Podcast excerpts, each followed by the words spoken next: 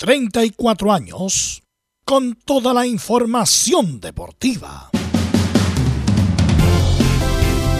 Vivimos el deporte con la pasión de los que saben. Estadio en Portales. Ya está en el aire con toda la emoción del deporte. Comentarios. Carlos Alberto Bravo. Velos Bravo. Leonardo Mora. Camilo Vicencio. René de la Rosa y Giovanni Castiglione. Reporteros. Belén Hernández. Nicolás Gatica. Felipe Holguín. Laurencio Valderrama, Juan Pedro Hidalgo, Rodrigo Jara, Rodrigo Vergara y Alfonso Zúñiga. Producción, Laurencio Valderrama y Nicolás Gatica. Edición, Leonardo Mora. Dirección, Carlos Alberto Bravo. Estadio en Portales es una presentación de Ahumada Comercial y Compañía Limitada. Expertos en termolaminados decorativos de alta presión.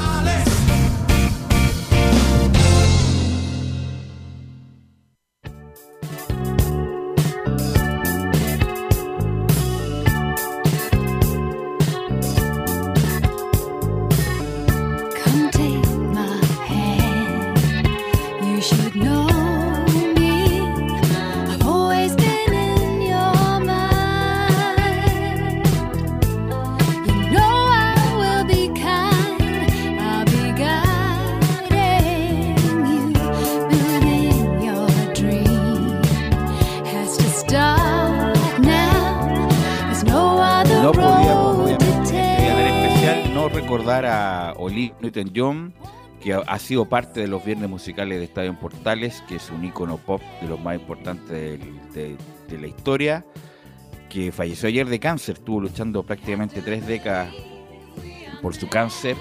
En algún momento lo había vencido, pero desafortunadamente estas células cancerígenas miserables volvieron y, y ayer a la edad de 73 años falleció Olivia Newton-John, que participó en, bueno, en, siempre se le recuerda por Gris, la verdad, por Gris, con esa película con John Travolta, que es ser de las musicales más importantes de todos los tiempos, con la banda sonora también más importante de todos los tiempos, porque son, en esa época vendieron, después con el paso del tiempo, es una película muy vigente, que graficaba en esa época la juventud de los años 50, de los años 60.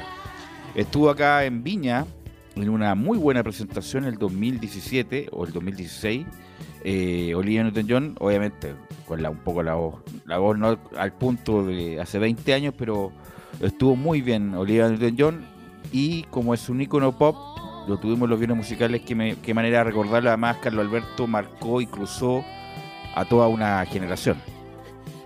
Claro, este, bueno, yo tuve la suerte de esa película brillantina en el viejo cine Bandera, ahí en la calle Bandera, cuando todos los cines de Santiago, de Chile, perdón, de Santiago estaban en el centro de la ciudad, ahí estaban todos los cines. Y ahí ve esa película con quien es mi actual mujer, después de muchos años de matrimonio, y la fuimos a ver. Y fue todo un éxito. Una película que, como bien decías tú, marcó una etapa y que la sigue marcando en cuanto a lo musical. Ahora, Era Hermosa, tengo entendido que ganó cuatro Grammys, eh, Velus, y que vendió más de 100 millones de discos.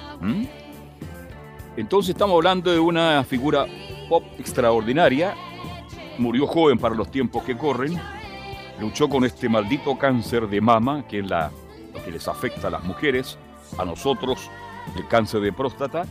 Así que qué mejor que rendirle un homenaje a una gran artista, a una gran mujer, que luchó durante tres décadas, no pudo, pero quedará en el recuerdo como una de las grandes intérpretes de la música popular.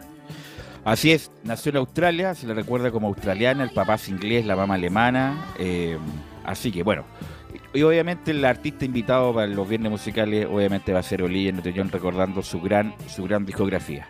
Así que recordando Olivia Newton-John, Carlos Alberto, eh, vamos con el programa de hoy. Perfecto. Bien, buenas tardes, ¿cómo les va? Estamos a 9 del 8 del 2022.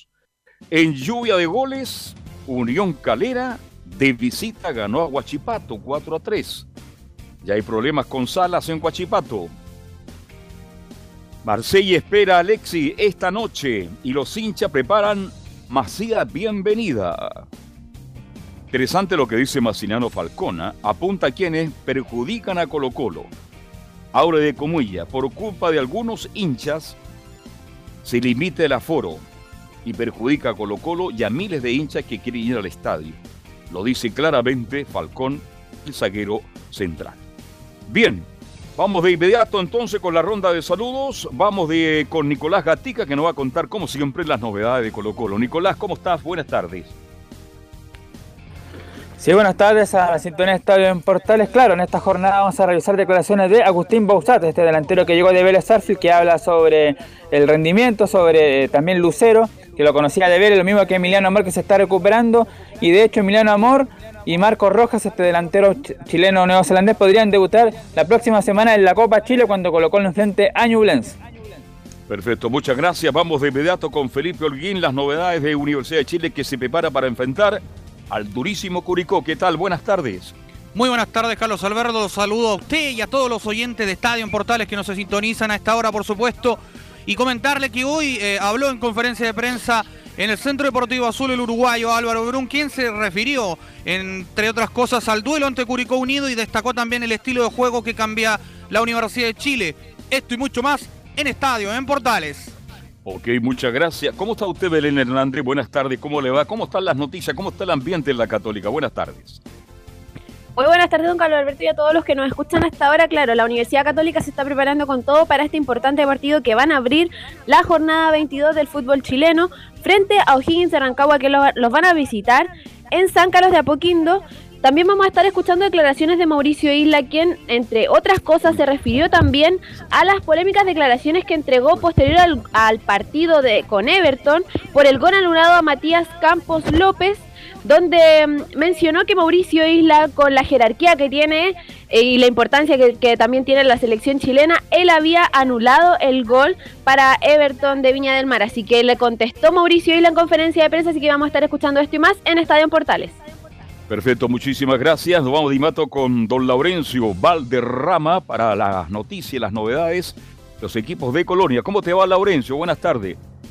Muy buenas tardes para todos, Carlos Alberti, y para todos quienes nos escuchan en Estadio Portal de Servicio Central. En el primer bloque estaremos escuchando declaraciones de, me pongo de pie, el más grande, Don Elías Figueroa, refiriéndose al momento de Wanders, que está peleando en la parte baja en los martes de primera vez. También estaremos con algunas reacciones de la calera que venció anoche a Huachipato y al final del programa estaremos con lo que quedó de lo que conversó con nosotros Luis Vasquedano el día viernes, proyectando un poco lo que se viene para Santa Laura y la Unión Española. Estimas en Estadio Portales.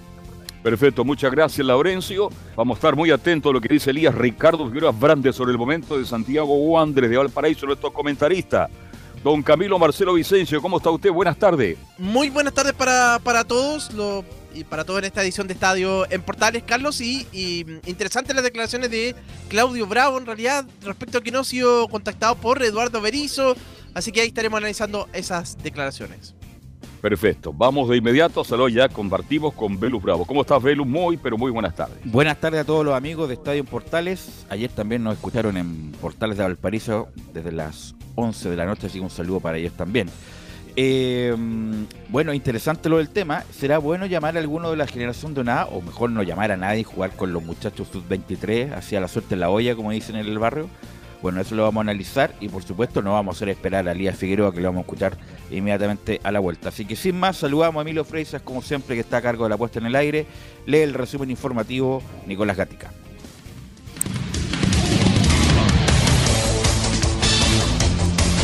Claro, y comenzamos con la confirmación oficial del NFP de los partidos amistosos de la selección chilena del próximo mes de septiembre.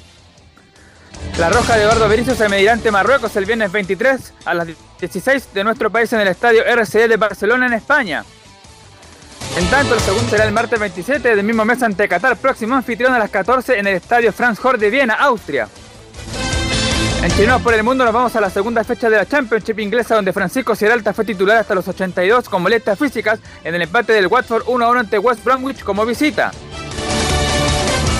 En Italia, Gary Medel titular los 90 la victoria de Polonia 1-0 ante Cosena como local que le permitió clasificar a los 16 savos de final. Quien también avanzó a esa fase fue Pablo Galtanes que ingresó al minuto 66 en el triunfo del Genoa 3 de Benevento como local. En el fútbol chileno, uno en la cadera cerró la fecha 21 de primera con una victoria 4-3 ante Huachipato como visita, lo que le permitió ubicarse en el puesto 13 con 22 puntos. En la B, Deportes Temuco anunció la salida de la banca de Jorge Mortero Aravena luego de tres meses en su cargo y dejar al cuadro del Ñilol en el puesto 14 con 22 puntos, solo 3 en zona de descenso. En cuanto al cierre de la fecha, Barnechea venció 2 a 0 a Deportes Santa Cruz como local. Iquique derrotó 3-1 a Santiago Moni en el Tierra de Campeones y San Luis de Quillote igualó sin gol a Santerrangel de Talca, local. Por último, en el tenis, la chilena Alexa Guarachi y su compañera la eslovena Andrea Klepak vencieron 6-3-6-3 a la canadiense Rebeca Marino y Carol Sao y avanzaron a octavos de final del doble femenino del WTA 2000 de Toronto, Canadá. Esto y más en Estadio en Portales.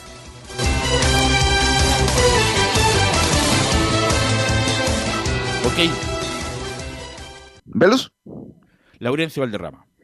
Sí, decía que te parece, eh, para cerrar un poco el tema de Olivia Newton-John, la organización oficial del Australian Open, el Grand Slam del tenis, el torneo más importante que se juega en Australia, por supuesto, le, dedicó un, especial homenaje a Olivia Newton-John en sus redes sociales y bueno, justamente lo vamos a pasar a escuchar porque interpretó Magic, eh, la canción, esta eh, popular canción con la que partíamos en Estadio Portales, en la final del Australian Open 2005 que le ganó el ruso Mara Safin al australiano Leighton, eh, Leighton, eh, Hewitt. Lo pasamos a escuchar y- y obviamente el homenaje póstumo a Olivia Newton-John.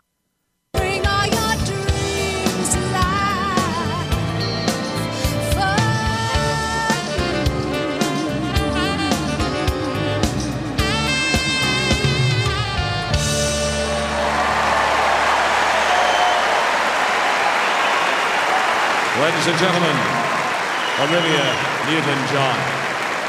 a great Australian starting a great night for Australia. Ok.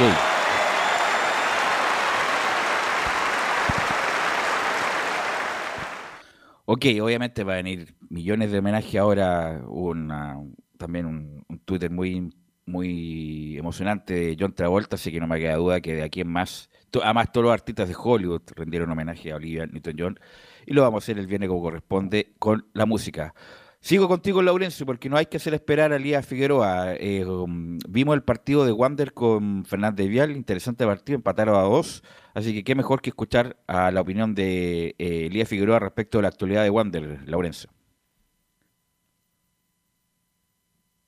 Sí, justamente no- nos acaban de, de llegar esas de- declaraciones hoy, en, en el día de hoy, justamente por el trabajo de los amigos de, de Portales eh, de Valparaíso. Eh, antes de, ir muy breve con esas declaraciones, repasar solamente lo que fue el movimiento del marcador en ese partido. Y que Hernández, el español, abrió el marcador a los 15 minutos. Luego Fernando Ponce, con un golazo de tiro libre, marcó el empate. Sin embargo, en, Wander se reclama mucho que Ponce debería eh, haber sido expulsado. No lo quise preguntar ayer en las polémicas con René de la Rosa, pero debería eh, haber sido expulsado por un planchazo Fernando Ponce. En el segundo tiempo, Pablo Berangicán eh, marcó el 2 a 1 a los 47 y finalmente Lucas Cepeda marcó el empate final en el minuto 51. Así que ahora sí, y, agradeciendo el trabajo del gran Emilio Fresas, como siempre, vamos con las dos declaraciones de Elías Ricardo Figueroa, cortesía de la gente de Portales Valparaíso, a quienes le mando un gran eh, saludo. Eh, la primera, lógicamente, refiriéndose a este eh, partido, dice que todavía tiene fe el, el gran Elías Figueroa. La gente responde, espero que Wanderers mejore.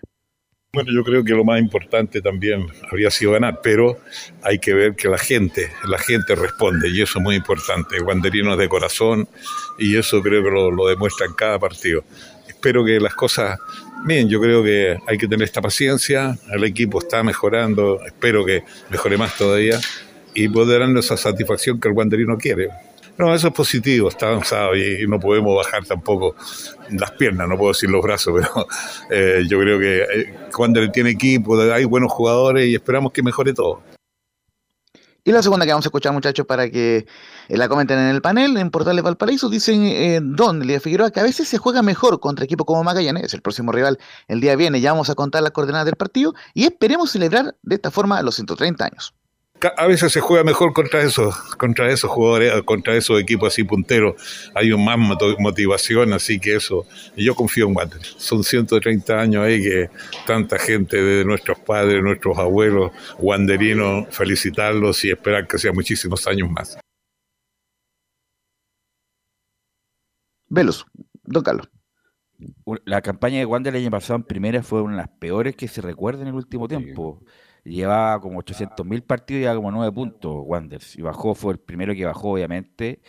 Y uno pensaba que se iba a rearmar porque está este señor eh, Sánchez y está en la parte baja, en la parte baja de la primera B, por lo tanto no tiene... ¿Tiene alguna chance Laurencio Matemática de, por ejemplo, arañar el, el, el- el reducido, como dicen en Argentina, en la liguilla o, o- o está muy lejos?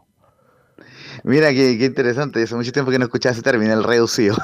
Mira, Santiago Wanderers se ubica tercero con 22 puntos, tiene 21 partidos jugados, le quedan 11 partidos por disputarse. Todo el equipo juegan 32 partidos en este particular torneo con, con fecha libre, son 17 equipos, así que son estas particularidades de fútbol chileno. Bueno, están co- está decimotercero con 22 puntos y está a 8 de Puerto Montt, que está cerrando la zona eh, de liguilla realistamente es muy complicado acceder a la zona de liguilla, así que lo que tiene que hacer Wander es cuanto antes asegurar la permanencia, porque está solamente tres puntos arriba de Fernández Vial, y ya lo decía el Nico Gatica en su, en su en resumen informativo, que eh, Temuco despidió a Jorge Aravena por estar tres puntos arriba de la zona de descenso. Wander y Temuco están con 22 puntos, entonces se hace urgente para el equipo wanderino ganar el partido y eh, a- a- a lo una información voy, que... espérate, lo Sí. que voy, para no que nos vayamos del tema. Obviamente Wander, insisto, fue uno de los peores descendidos del último tiempo el año pasado. Y uno pensaba que se iba a recomponer este año. Bueno, trajo algunos jugadores interesantes, pero Wander está en la parte baja. Por eso yo te preguntaba si es posible. Obviamente que es posible, pero no solamente porque hay muchos puntos para llegar a esa liguilla, sino que hay muchos equipos. Por lo Exacto. tanto, entre las mezclas de resultados, difícilmente Wanders eh, llegue a la primera división. Y ahí le pregunto a Camilo y a Carlos Alberto, por lo tanto es prácticamente un año perdido y solamente un año para asegurar la permanencia en la primera división B en el fútbol profesional, por lo tanto el hincha de Wander no sabe para cuándo va a tener un equipo competitivo para poder subir con seriedad, muchachos. Lo que pasa es que los jugadores que llegan al principio del campeonato, el plantel que conformaron era prácticamente de muchos jóvenes.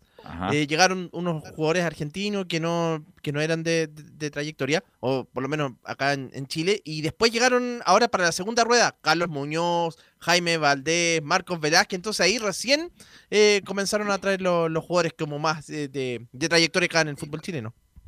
¿De cuándo que comienza la crisis en Wander? La época del señor Ibáñez, destacado empresario, que pues abandona a Wander y lo deja prácticamente a la deriva.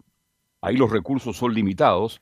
Y no olvidemos, Velo y Camilo, cuántos técnicos pasaron por Wanderers. Con Incluso Ronald Fuente, una vez le pregunté por qué asumió un Wanderer. Él creía en sus conocimientos, pero eran solamente juveniles. Ahora, con la llegada de Reinaldo Sánchez, recién Wander se dio cuenta que con juveniles se puede jugar, pero no todos pueden ser juveniles. Ahora trajo a Miguel Ponce, trajo tres, cuatro jugadores de cierto nivel. Se nota una mejoría, pero yo lo veo difícil. Está complicado Wanderers. Va a enfrentar a Magallanes, que viene de perder, pero jugando un partido muy cerrado con Cobreloa. Va a ser duro. Pero ojalá que de ahora en adelante los dirigentes de Wander, cabezados por don de Reinaldo Sánchez, hagan un equipo más competitivo y representen fielmente a lo que es Santiago Wander, porque en el pasado Wander, además que cuántos años que Wander es un equipo que sube y baja. Hace muchos años. Hace tiempo, claro. Tuvo esa, bueno, con Reinaldo Sánchez, y- o incluso tuvo Jorge Garcés, pues hay que recordar. Sí, pues. Tuvo Jorge Garcés Campeón. también en su momento. Eh, no, pero ahora, hace poco. Ahora, claro, ahora pasó Este sin año, pena Sí, ni gloria. Claro, estuvo, y la verdad, mal, Wanders. Eh, obviamente sí, hay muchas cosas en el sentido de que si no lo tomaba Reinaldo Sánchez se dice, obviamente nosotros no tenemos el detalle, porque obviamente no estamos en el día a día de Wanders, que obviamente hubiera tenido graves problemas económicos, financieros, si no hubiera lo, to- lo tomado los Sánchez de nuevo.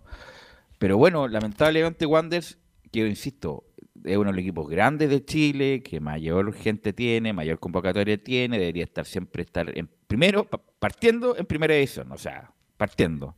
Y de, y de ahí protagonizando el campeonato local, cosa que lamentablemente no ha pasado en los últimos años. Así que, y además, con equipos que estaba muy difícil, está metido Cobreloa, que decir de Magallanes. Así que lo que tiene que hacer Laurencio Valderrama, ya para cerrar este tema, es, Sí. es asegurar la permanencia, sin duda, Wanderers, de la primera vez.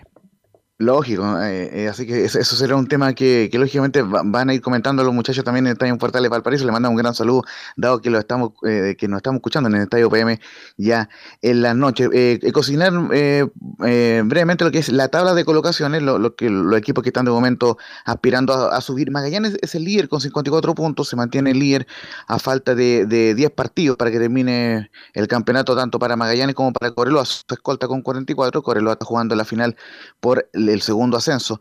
Eh, posteriormente vienen San Felipe con 39, Copiapó con 34, Ranger con 34 y Puerto Montt con 30. En- entre esos cuatro equipos, eh, esos cuatro equipos están clasificando a la liguilla que busca al, al rival de Cobreloa en la final por el segundo ascenso, recordando que no hay promoción, a diferencia del año pasado que fue tan polémico con lo de Huachipato y Copiapó. Y como les decía, eh, en, Puerto Montt se, hace el corte con 30 puntos, posteriormente ya vienen otro equipo, Parnechea 29, Iquique 25, la de Conce de Miguel Ramírez 24, Santa Cruz de Héctor Adamaiti con 23, Chaguito Morning y San Luis con 23 también, Wander, ya lo decíamos, con Temuco 22, Milipilla 21, Recoleta 20 y Fernández Vial, colista con 19 puntos de momento. El campeonato terminará, terminaría descendiendo a la segunda división profesional, mientras que la tabla de promedios, Deporte Recoleta sigue último, así que también Recoleta estaría descendiendo. Recordemos que son dos los que descienden justamente para eh, y asciende uno de la segunda división profesional para completar los 16 equipos de la temporada 2023. Y, y para cerrar el, el informe, la próxima fecha,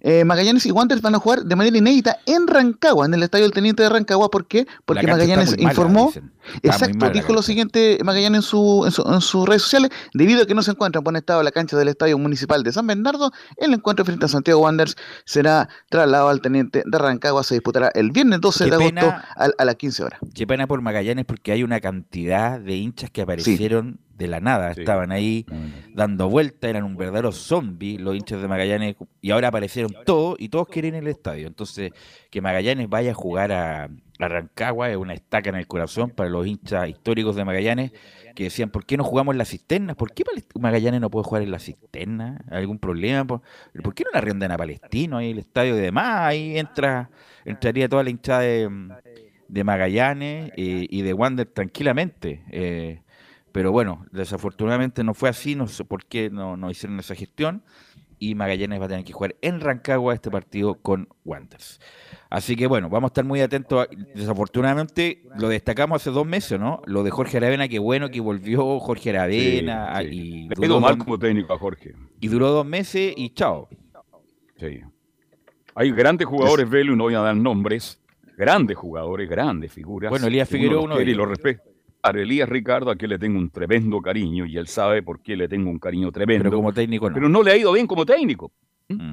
Y el caso de Aravena de Jorge, lamentablemente es igual. Me dará muchas excusas Jorge cuando lo vea ahí en la cisterna, pero no le ha ido bien. Una pena. Así que una pena por un gran jugador que le fue mal con, eh, Puer- con Temuco. Con Temuco lo había traído Además, usted sabe que Marcelo Sala corta el queque rapidito en Temuco, un equipo que más cambia técnico. ¿eh? Oye, ¿y Laurencio no, no asoma a nadie en Temuco? ¿Hay nombre o no? Sí, no, eh, eh, eh, de momento eh, eh, va a estar con interinato el cuadro eh, de Temuco esperando el nuevo técnico para el, este esta última parte de- de- de- del, del campeonato. Recordar que Temuco visita el sábado a otro equipo que cambió técnico, al Chaquito Morning con que, tiene muchacho a la Nona Muñoz, que asumió como entrenador en la fecha pasada en el Chaquito Morning. Oye, sí, porque leí unas declaraciones de Fernando Díaz que tiene menos autocrítica que Giorgio Jackson, ¿ah? Se pasó, se pasó. No, es que no, no- no quería contratar a los jugadores del representante de Palermo, pero hay que recordar que este muchacho, Fernando Díaz, era el gerente técnico. ¿Y qué es lo que dijo cuando era gerente técnico Fernando Díaz? Que jamás iba a asumir la posición de director técnico en la Unión Española mientras sea gerente técnico. ¿Qué pasó? Se fue a Palermo. ¿Y a quién asumió como técnico? Bueno, Fernando Díaz. Fernando Díaz. Y de ahí no habló más Fernando Díaz y apareció que tenía prácticamente ofertas del Real Madrid, está entre el Real Madrid y el Liverpool, pero prefirió ir a Coquimbo a salvar a la gente de Coquimbo. Así que eh, a veces la, lo que pasa es que la gente cree que tiene, alguna gente cree tiene mala memoria, pero bueno, estamos algunos de nosotros para recordar ciertas declaraciones. Nadie resiste un archivo y desafortunadamente las declaraciones de Fernando Díaz me llamaron mucho la atención hoy día en el Mercurio. Bueno, eh, muchachos, Chile juega en prácticamente un mes y medio más. El 23 de septiembre eh, juega con Marruecos y el 27 de septiembre juega con Qatar. Entonces la pregunta es, ¿debería algún jugador de la generación dorada estar en estas nóminas o mejor le damos con lo que tenemos y vemos cómo estamos y si perdemos, perdemos Camilo Ortiz primero? Eh, probar jugadores, ¿sí? Porque los de la generación dorada ya se sabe que ya está Archie, sabido que lo, que rinden, entonces es la oportunidad para ir probando lo- los jugadores, si eso es lo, lo que se pedía y estos dos partidos no... Es el momento de, probar, incluso los sub-23, a lo mejor podrían ir des- desintegrándolos pensando en los panamericanos también del próximo año. Vamos a ver cómo aceptó el contrato. Bueno, juega primero con Marruecos, tengo o con Qatar. Marruecos. Marruecos, después con Qatar, dos equipos, dos selecciones clasificadas al Mundial. Ojo, ¿ah? este, mm, yo creo que a lo mejor por contrato le van a exigir a Chile llevar unos 3, 4 jugadores de la generación dorada. Pero si yo tuviera que decidir, yo apuesto a los jóvenes, definitivamente. Y que tengan tranquilidad a la crítica en Chile, los hinchas del fútbol, que hay que buscar otros jugadores. Hay que trabajar con los elementos más jóvenes, porque la generación dorada ya prácticamente ya está dando un paso al costado. Por eso me extraña No, la que declaración de quedan Bravo. todavía. Pero algunos que quedan que van a ser. Bueno, algunos, que harán tres, cuatro. Van a ser ¿Mm? titulares en lo que viene, pero no obstante eso, hay que darle prioridad a los sub-25, entre comillas. Sí, los, correcto. qué sé yo, los todos los Montesinos, a pesar de que Montesinos tiene más de eso, ¿ah? los Osorio, los Asadi, los Cortés, qué sé yo, los- este muchacho que Marcelino Núñez, Víctor Felipe Méndez, toda esa generación, bueno, debería estar ahí, a menos que, insisto, en el contrato diga... bueno, Campos en el arco de Chile. Campo en el Campos. arco también me gustaría verlo uno de los dos partidos, Corté uno, Campo del otro. Eh, Suazo, eh, qué sé yo, y eh, a menos que el, el contrato diga, bueno, necesitamos tres o cuatro de- para Claro. vender el partido del- de, la generación dorada, pero obviamente debería darle mayor prioridad a estos muchachos, a estos jóvenes que están repartidos y hay que verlos. po. Y una, justamente estos apretones sirven para, para ver cómo, cómo responden a esta cantidad, a, a esta exigencia que es distinta del campeonato local. Absolutamente de acuerdo contigo. Los nombres que diste creo que merecen una oportunidad, han hecho buenas campañas y llegó la hora, llegó la hora de probar. Aquí hay que aprovechar la oportunidad. El fútbol da oportunidades, pero no da muchas y los jugadores pues se quejan. Es el momento que aparezcan algunos porque hay que buscar la renovación definitivamente. Así que por ahí no sé si tenemos las canciones de Bravo que no me parecieron muy correctas diciendo no hay ningún arquero a nivel internacional. Es verdad, No, es verdad. ¿Mm? es, verdad. Tiene toda la Es razón. verdad. Porque juega Tiene la razón, nomás, pero. Claro, pero. Entonces, a Campos no le damos nunca la oportunidad. Porque No, no, juegue pues, Bravo. a, a nivel internacional, ¿quién tiene el, el roce de Bravo? ¿Alguien más está, Él al- nomás. a- a- ¿alguien más está jugando en Europa de los arqueros No, chilenos, Camilo? no, no. O, o- No. me, o- o me pegué en la cabeza, como dice Isca Siches. No, ningú- ninguno más, ninguno, ninguno más, solo él, po, sí. Es distinto porque, por ejemplo, Arias, que ahora va a volver a Racing, pero Arias es un arquero probado también. Bravo, Sí, Arias pues. son arqueros probados y, bueno, pues para el bien de la U, ojalá Campos esté por lo menos dos años más y después poder el salto a Europa, porque yo creo que tiene condiciones de sobra Campos para jugar en cualquier parte. Parece que eh, Cortilla no se fue ya. Cortés, y por el bien de él, también debería irse, pero obviamente con la experiencia. y el- Además que, mira, los arqueros europeos, me acuerdo Armani, el arquero de River que jugó el Mundial, Sí. que acuérdense que lo, lo tenía eh, Wilfredo Caballero, el arquero titular de San Paoli, hace un pésimo Mundial, lo cambian por Armani, y Armani, que había jugado solamente en Sudamérica, en Atlético Nacional y en River Plate, dice, es distinto como le pegan, es distinta la velocidad, es distinto el corte del pasto. A eso se refiere con roce europeo. Y lamentablemente, por, un- bueno, por a lo mejor por, por- falta de oportunidades también, los arqueros chilenos solamente tenemos uno a nivel internacional que sigue siendo Claudio Bravo, Camilo. Sí, el único. Después los otros no, no, no han salido. Eh, claro, Arias que, que, que ha jugado en Argentina, está en Argentina nomás. Y el resto no, pues están acá en el, en el fútbol nacional. Tenemos impresiones, Laurencio, de Claudio Bravo, ¿no? Mira, eh, Bel, justamente estuvo conversando con la cadena SER y eh, bueno, ya, eh, ya las tendremos en las próximas ediciones de Estadio Portales, pero sí voy a leer por lo menos una que fue en mi criterio lo más relevante que dijo en cuanto a la selección nacional. Dice, no hemos tenido ningún contacto con Eduardo Berizzo y dice lo siguiente, mi continuidad es algo que también lo fija el rendimiento. Si sigo manteniendo el rendimiento de mis últimas dos temporadas, lógicamente mi nombre va a aparecer en la selección y depende del técnico que está hoy en día ver la opción de si sigue contando conmigo o si contará con gente nueva, gente joven, porque de aquí al próximo Mundial 2026 hay un camino muy largo. No necesariamente depende de mí, depende más de lo que busque el técnico. Fueron parte de las declaraciones de eh, Bravo, que también se mostró tranquilo por este tema de que todavía no puede ser inscrito por el, Betis, eh, por el tema del fair play financiero. Mira, si el- la eliminatoria empezaran en abril, y, el, y Bravo tiene un gran nivel, el fútbol es presente, es rendimiento, independiente de la edad. Y Bravo sigue jugando bien, Bravo debería ser el titular, si es que obviamente está mejor que los otros dos. po. Así que, y si Gary, ¿Quién sería el segundo? ¿Cortés? Cortés, Campo, Arias también, el de Racing, que insisto va a empezar a jugar ahora que ya está sano. Así- Arqueros tenemos, Bravo, Arias, Cortés, Campo, ¿qué otro más? Bueno, fu- bueno. Fue, fue con este muchacho de La Serena, que hay que hacerle un corte así como más... porque López. demas- demasiado niño bueno, el arquero de La Serena, y con esa cara... Zanahoria. Con esa cara no, no sale a cortar ni un centro. Entonces, Sí, el sale asustado, ¿ah? Sale no, muy pues, asustado, ¿ah? claro, sale como asustado, como pidiendo permiso. el Zanahoria es muy chico de porte, a pesar de que es un gran atajador, pero eh, pero el Zanahoria tampoco es tan joven. po. El Zanahoria no, es joven. tiene Entonces 30, yo creo que me la 30 jugaría ya. por eh, Campo, Campo y Cortés, más Arias y, y Bravo. Yo creo que eso sería. Bueno, de Fernando de Paul también fue parte de También. gira también. Ha hecho Eh, buena campaña en Everton, ¿ah? Así que hay que decirle a Fernando de Paul que uno puede salir, ¿ah? que puede salir Sí. de- de- de- de- fuera del área chica y la, puede tomar. Ese fue el, el gran defecto siempre de, por lo menos en la U, de Fernando de Hubiera Paul. evitado el gol de la Católica. Así es, se lo hubiera anticipado un poco.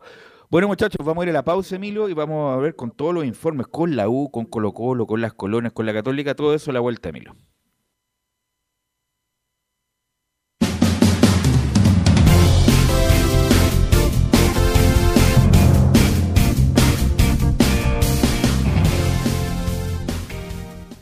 Radio Portales le indica la hora.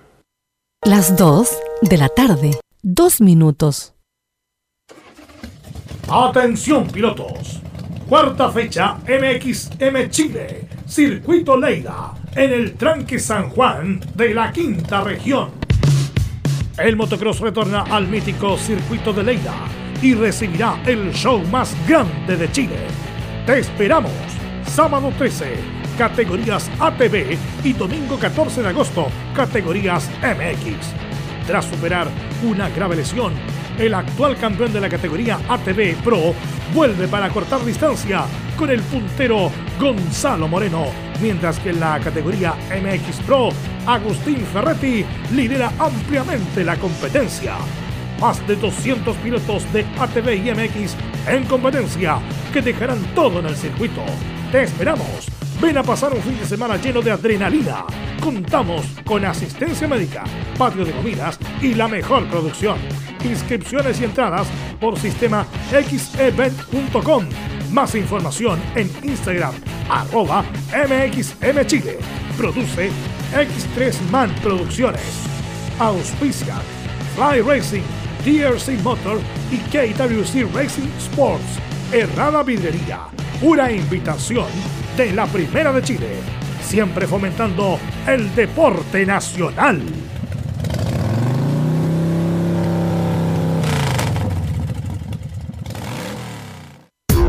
¿Quieres tener lo mejor y sin pagar de más? Las mejores series de televisión, los mejores eventos deportivos, equipo transportable, películas y series 24/7. Transforma tu TV a Smart TV.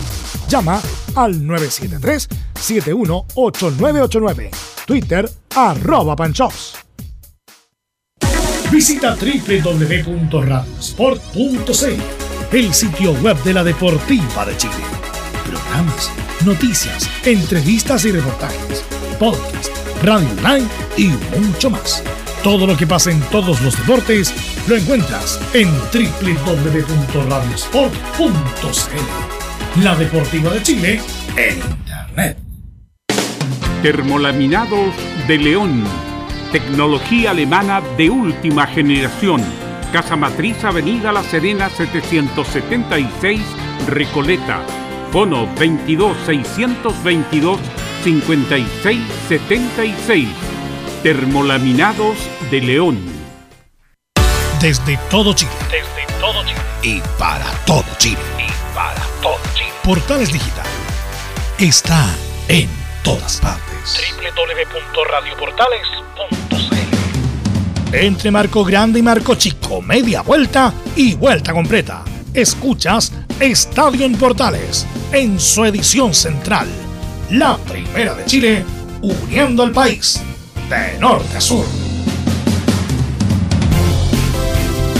Bueno, ya estamos de vuelta también y el tema transversal en el fútbol chileno es el asunto de los aforos, ¿ah? el de los aforos, de ampliar los aforos a los estadios, no solamente para los equipos grandes que exigen para tener una mayor recaudación. Ayer escuchaba al el presidente Colo Colo, que decir de la U, bueno, que la U tiene otro problema más aparte de los aforos, es dónde, dónde eh, acoger a los hinchas, porque no tiene estadio y el- sabemos que el Nacional no está disponible hasta el 27 de agosto.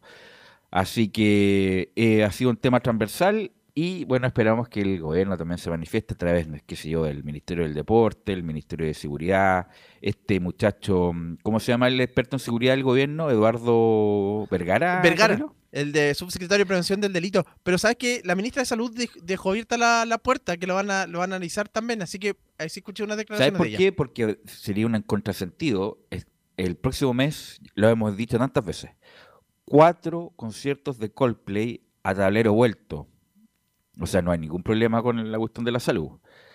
Y cuatro conciertos, te lo encargo ese, ¿ah? de Daddy Yankee. Entonces, bueno, hay un contrasentido entre los espectáculos y el deporte. Obviamente esto para, entre comillas, para que los hinchas no se porten bien y, no, y deje de ser un cacho el fútbol. Esa es la realidad. Bueno, eh, hablando de... No, eh, ¿cómo está Felipe Holguín? Muy buenas tardes. Buenas tardes, Velo. Te saludo a ti y a todos los oyentes de Estadio Portales que nos escuchan, por supuesto, a través de todos los medios digitales y a través de Radio Portales. Si bien lo mencionabas tú y tocabas el tema del, del aforo, que es importante sobre todo para los duelos que tiene que disputar la Universidad de Chile. Bueno, para anticiparme un poquito, eh, cabe recordar que el duelo ante Curicó Unido eh, se va a jugar sin hinchas de la Universidad de Chile y va a tener un aforo de 7.500. Eh, ese va a ser eh, el aforo que va a presentar eh, el cuadro de Curicó Unido con ¿Con hinchas sobre público todo. o sin público visitante? No, no va a haber público visitante. No va a haber público No. visitante. De hecho, no van a vender tickets para los visitantes, ya los lo hinchas dijeron. de la U podrán ver por televisión el partido o también tienen una prohibición. No, sí, Puede también lo van a escuchar poder solamente ver. portales digital. Ah, lo pueden- o puede escuchar por la radio nomás. Nada más. nada más. Claro, Ahora el portales. estadio de Curicó tiene un aforo, eh, el estadio tiene capacidad de 8.000 personas, vale decir, se va a jugar a tablero vuelto entonces en Curicó. Sí, va a estar casi lleno el estadio eh, La Granja ya de Curicó, así que eso por un lado en el tema de, del aforo que bien hablaban ustedes, bueno, se van a vender entradas eh, solamente a los hinchas locales y bueno, al respecto también de que hoy habló también el, el jugador uruguayo Álvaro Brum, que entre esas cosas se refirió a que la U ha mejorado, entre otras cosas también que lo mencionábamos.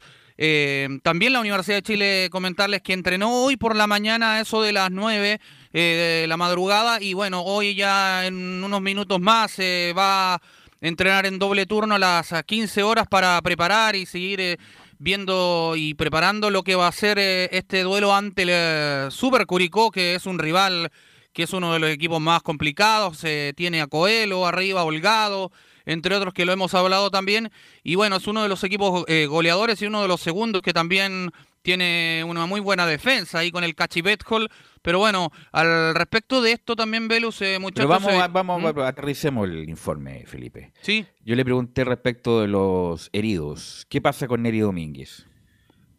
Eh, Neri Domínguez, bueno, hoy se sometió a unos exámenes. Eh, estamos esperando el parte médico del argentino. eh, ¿Cómo habrán salido? Porque son varios los exámenes que se tiene que eh, realizar a este jugador. Si bien el parte médico indicaba 21 días, por ahí se, abr- se abría la posibilidad de que pudiese llegar ante Curicó. Vamos a ver cómo salen lo- los exámenes que podrían estar ahí en la tarde.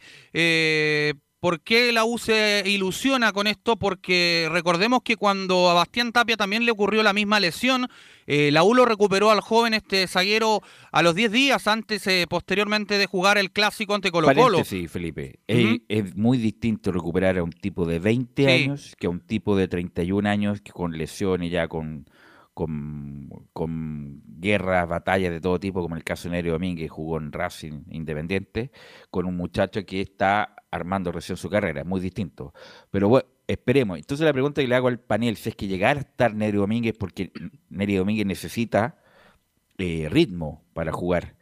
Neri Domínguez con Brun o Neri Domínguez con Ignacio Tapia, Carlos Alberto. Oye, difícil la pregunta. ¿eh? Que entre Bruno y Tapia. Ay, ay, ay. Si está Domínguez, bueno, este. Apostemos eso a es- si está Domínguez, Domínguez Brun, Domínguez Tapia. Esa es la pregunta. Domínguez Es Brun, como apruebo rechazo, nada más. Dos, dos, dos chances. Yo siempre, siempre, yo a mí no me gusta eh, eh, desaprobar nada. Entonces voy a, eh, bueno, yo creo que Domínguez con Brun. Camilo. Pregúntame por qué. Porque por último Brun le pega de punta para adelante y Tapia se va a hacer el crack y creo que lo puede ordenar un poquito Domínguez pueden hacer una buena dupla. Mira lo que estamos hablando, ¿ah? Brun de titular, increíble.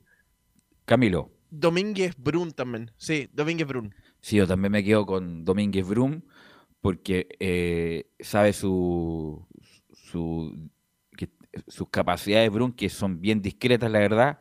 Es un buen muchacho, pero a fin de año, a menos que la U se le ocurra eh, renovarle, que sería un error garrafal, darle un, un buenas camisetas para regalar ahí en Uruguay, para la familia y todo, eh, pegarle el finiquito que corresponde y sería todo Álvaro Brun, que insisto, puede ser muy útil en este momento donde la U no tiene centrales, porque lo de este muchacho Ignacio Tapia Felipe deja mucho que desear.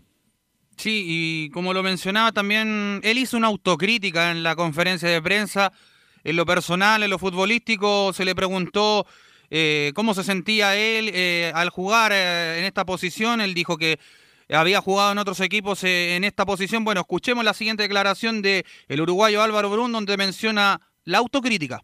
Me parece que marca lo, inestable que, que hemos hecho, que hemos sido en todo este periodo, el, el equipo. Por algo estamos peleando hoy en día estas situaciones.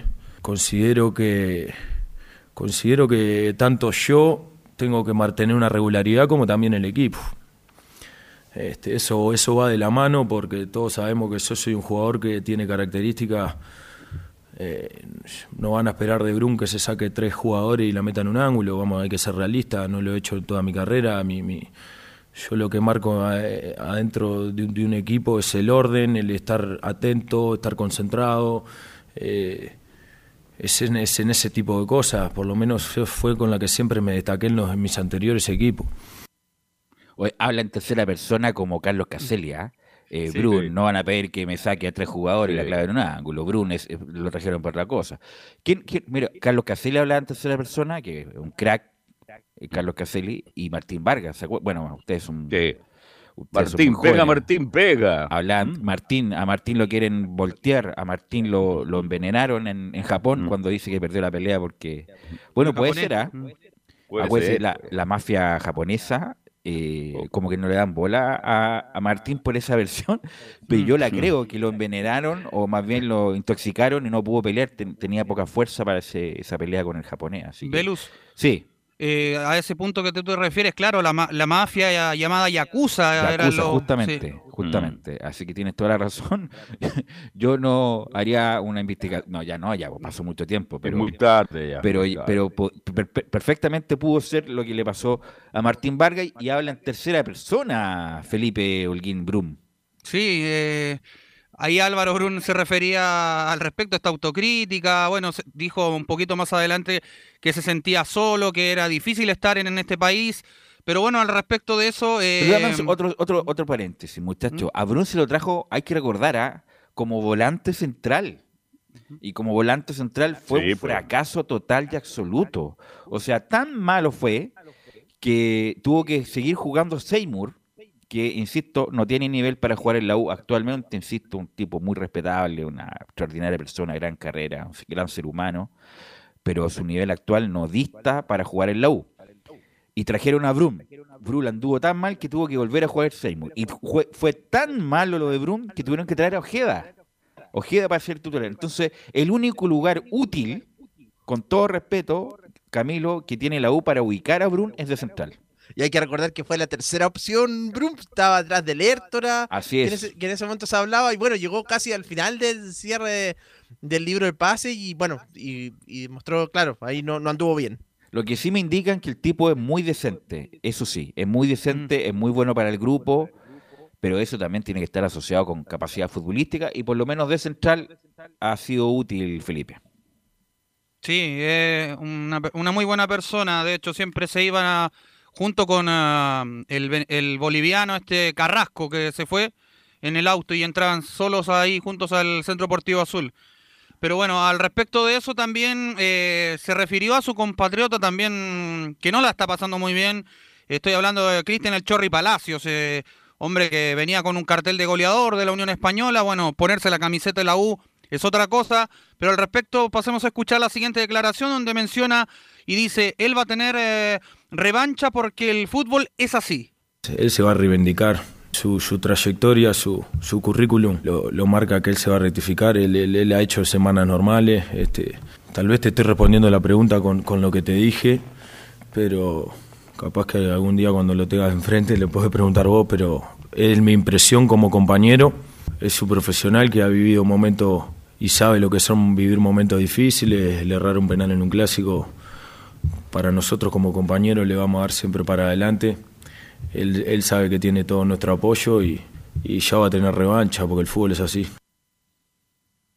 Ahí se refería al respecto un poco del mal momento que vive futbolístico y anímico, podría decirse, este jugador Cristian El Chorri Palacios, que la Unión, como les decía, hacía todo, era el goleador del cuadro hispano, pero bueno, en la Unión no Mira, le se le han a dado ver, las cosas. ¿quiénes son los goleadores de la U? Es que en Unión todos juegan bien, le pregúntale a Arán, que en Unión era un crack, era para ir a ¿Cuáles son los Europa, llegó a de la la U, y no juega eh? nada tampoco. Felipe, ¿cuáles son los goleadores de la U? Palacios es el máximo anotador ¿Cuánto? de la U. ¿Cuánto tiene? Déjeme decirle el tiro, a ver, creo que cinco si no me equivoco. No, al tiene seis parece. Tiene seis goles A ver. Palacio y tiene cinco Osorio y cinco Ronnie. Eh, lo que pasa es que tuvo tres, a- además tu- tuvo tres fechas afuera por la expulsión, por la expulsión estúpida que tuvo ahí con, me parece que con Calera. Eh, pero bueno, en goleador, lo que pasa es que se esperaba más, po, se esperaba más cuota goleadora. Lamentablemente se quemó en los dos clásicos pidiendo dos penales y eso te marca. Pero ah, no me cabe duda a mí que Palacio es un buen jugador. Es un buen jugador, a lo mejor no tiene el protagonismo que tuvo en la Unión Española, donde marcó, incluso era el segundo después de la Ribey. Eh, Es pero que ahí lo es- buscaban todos por velo. pero, a mí para parece el que Chorri Palacio. Pa- Palacio es vivo para jugar, es vivo. Sí, buen jugador. Eh, no pero bueno, otra cosa es jugar en la U. Sí, en lo hemos dicho tantas veces, o, en Colo Colo, en Católica, es distinto eh, trasladar esos momentos a estos clubes, Felipe Alguín. Sí, Velus. eh, Cristian Palacios tiene 8, Ronnie Fernández 5, Darío Osorio 5 y Pablo Aranguis 2. Esos son los cuatro Te goleadores que corto, tiene la U. entonces.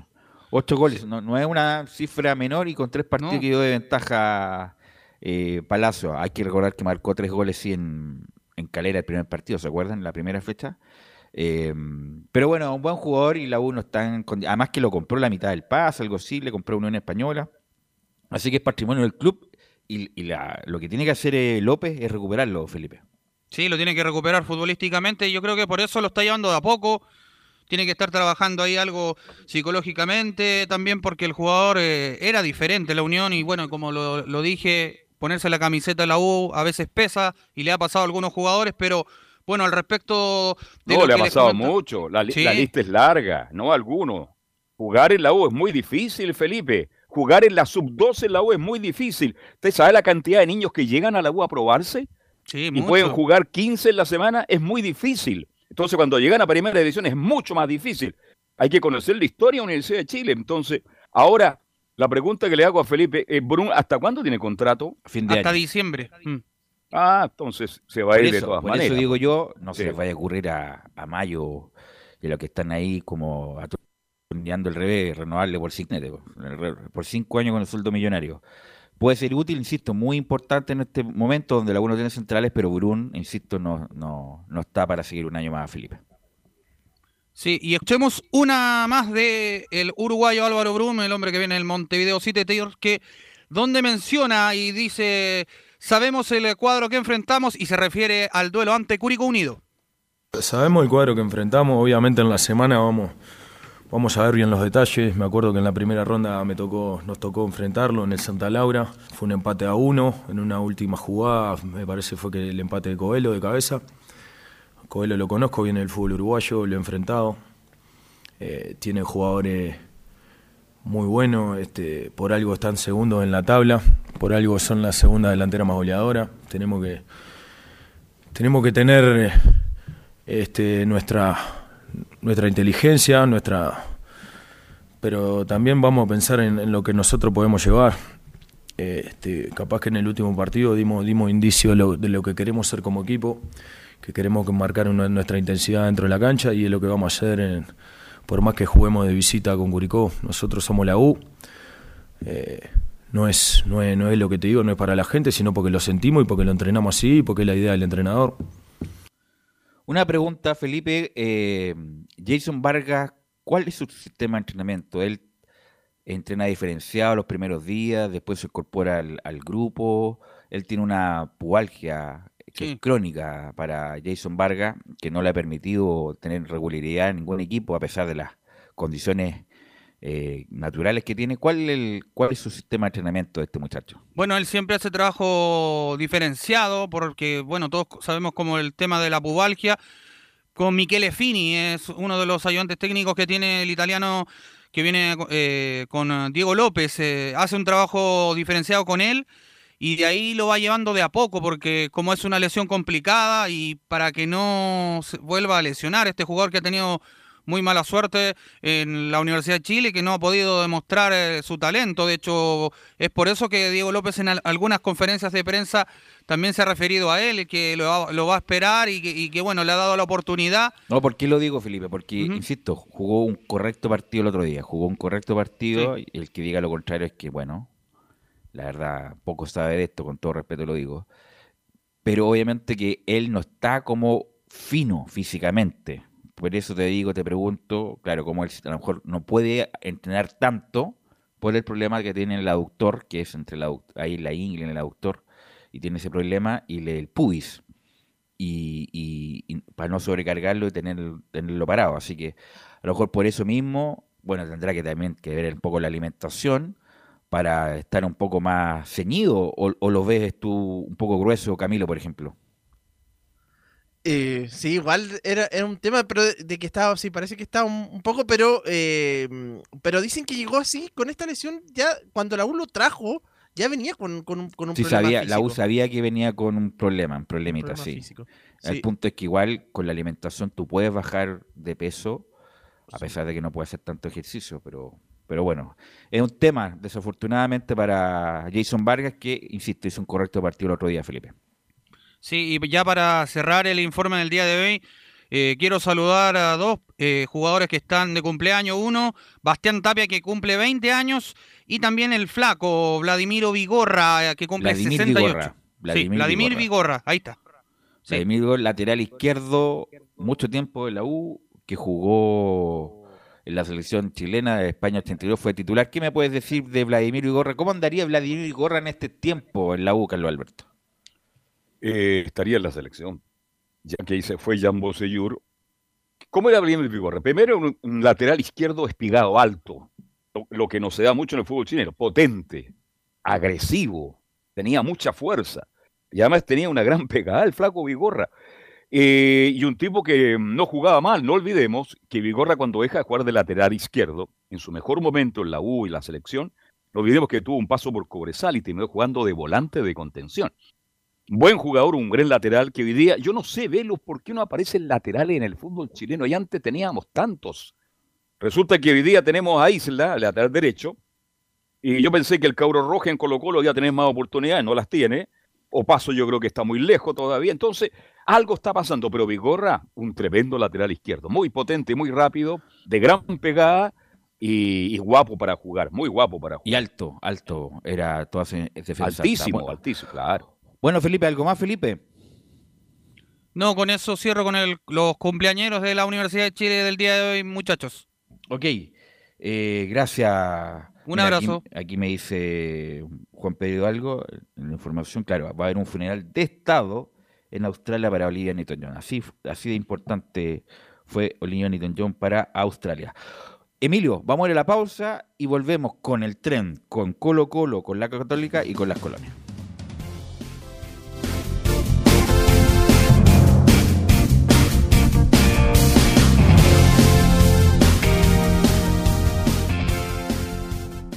Radio Portales le indica la hora. Las 2 de la tarde, 25 minutos. Atención pilotos. Cuarta fecha MXM Chile. Circuito Leida. en el Tranque San Juan de la Quinta Región. El motocross retorna al mítico circuito de Leida y recibirá el show más grande de Chile. Te esperamos sábado 13, categorías ATV y domingo 14 de agosto, categorías MX. Tras superar una grave lesión, el actual campeón de la categoría ATV Pro vuelve para cortar distancia con el puntero Gonzalo Moreno, mientras que en la categoría MX Pro, Agustín Ferretti lidera ampliamente la competencia. Más de 200 pilotos de ATV y MX en competencia que dejarán todo en el circuito. Te esperamos. Ven a pasar un fin de semana lleno de adrenalina. Contamos con asistencia médica, patio de comidas y la mejor producción. Inscripciones y entradas por sistema xevent.com. Más información en Instagram, arroba MXMChile. Produce X3 Man Producciones. Auspicia Fly Racing, DRC Motor y KWC Racing Sports. Errada Vidrería. Una invitación de la Primera de Chile. Siempre fomentando el deporte nacional.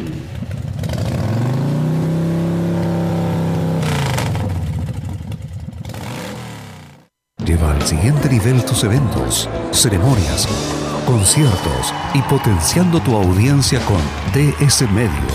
Servicio de transmisión de TV en circuito cerrado y vía live streaming HD. Tecnología de punta y un equipo profesional nos permiten realizar transmisiones sin cortes y con la más alta calidad. Cotiza ya ingresando a www.dsmedios.cl. Visita www.radiosport.cl, el sitio web de la Deportiva de Chile. Programas, noticias, entrevistas y reportajes, podcast, radio online y mucho más.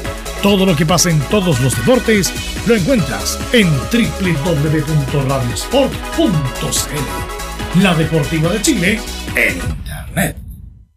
Comercial IAC y Compañía Limitada. La mejor calidad mundial en laminados decorativos. Comercial IAC y Compañía Limitada es Pertec en Chile. San Ignacio 1010.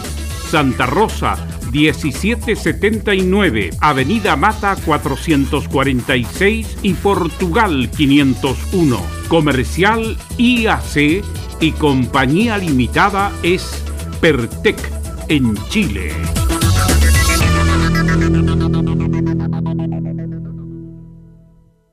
Desde todo Chile. Desde todo Chile. Y para todo Chile. Y para todo Chile. Portales Digital está en todas partes. www.radioportales.cl Un acercamiento electrónico a todo lo que pasa en el fútbol. Escuchas Estadio en Portales en su edición central. La primera de Chile, uniendo al país de norte a sur.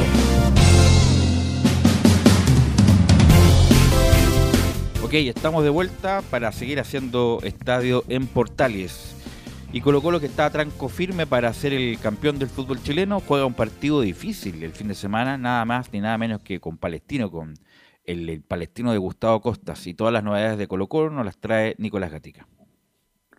Sí, ya vamos a escuchar justamente a Agustín Bausat, el delantero argentino, como lo decíamos ahí en titulares, que habló hoy día en conferencia de prensa en el Monumental sobre bueno, el entendimiento que tiene con el gato Lucero y Emiliano Amor, que son sus compañeros que tuvo en, en Vélez Sarsfield, que es lo que le pide el técnico también en este momento. También habló justamente de la ventaja que tiene Colo Colo sobre su más cercano perseguidor, que es Ñublense, que son seis puntos de diferencia, el mismo equipo que justamente va a enfrentar la próxima semana en Copa Chile. Va a tener novedades sobre eso porque hay dos jugadores que podrían uno estrenarse y otro volver a debutar justamente en Colo Colo para esas próximas semanas, están viendo ahí, pero habló de esa declaración interesante Agustín Bausat justamente sobre eso, pero antes de pasar a escucharlo, claro, un poco lo que decía Carlos Alberto también al principio con lo que dijo en DirecTV, justamente el Peluca Falcón, dijo lo siguiente, no se puede jugar con 7.000 personas, ya estamos al nivel de poder jugar con más gente, se han realizado eventos en el país estadio lleno y no ha pasado nada, además dijo que también hizo una autocrítica también por parte del, mismo club. Dijo que un equipo grande como Colo Colo no puede jugar con 8.000 personas, se debe mejorar la seguridad también.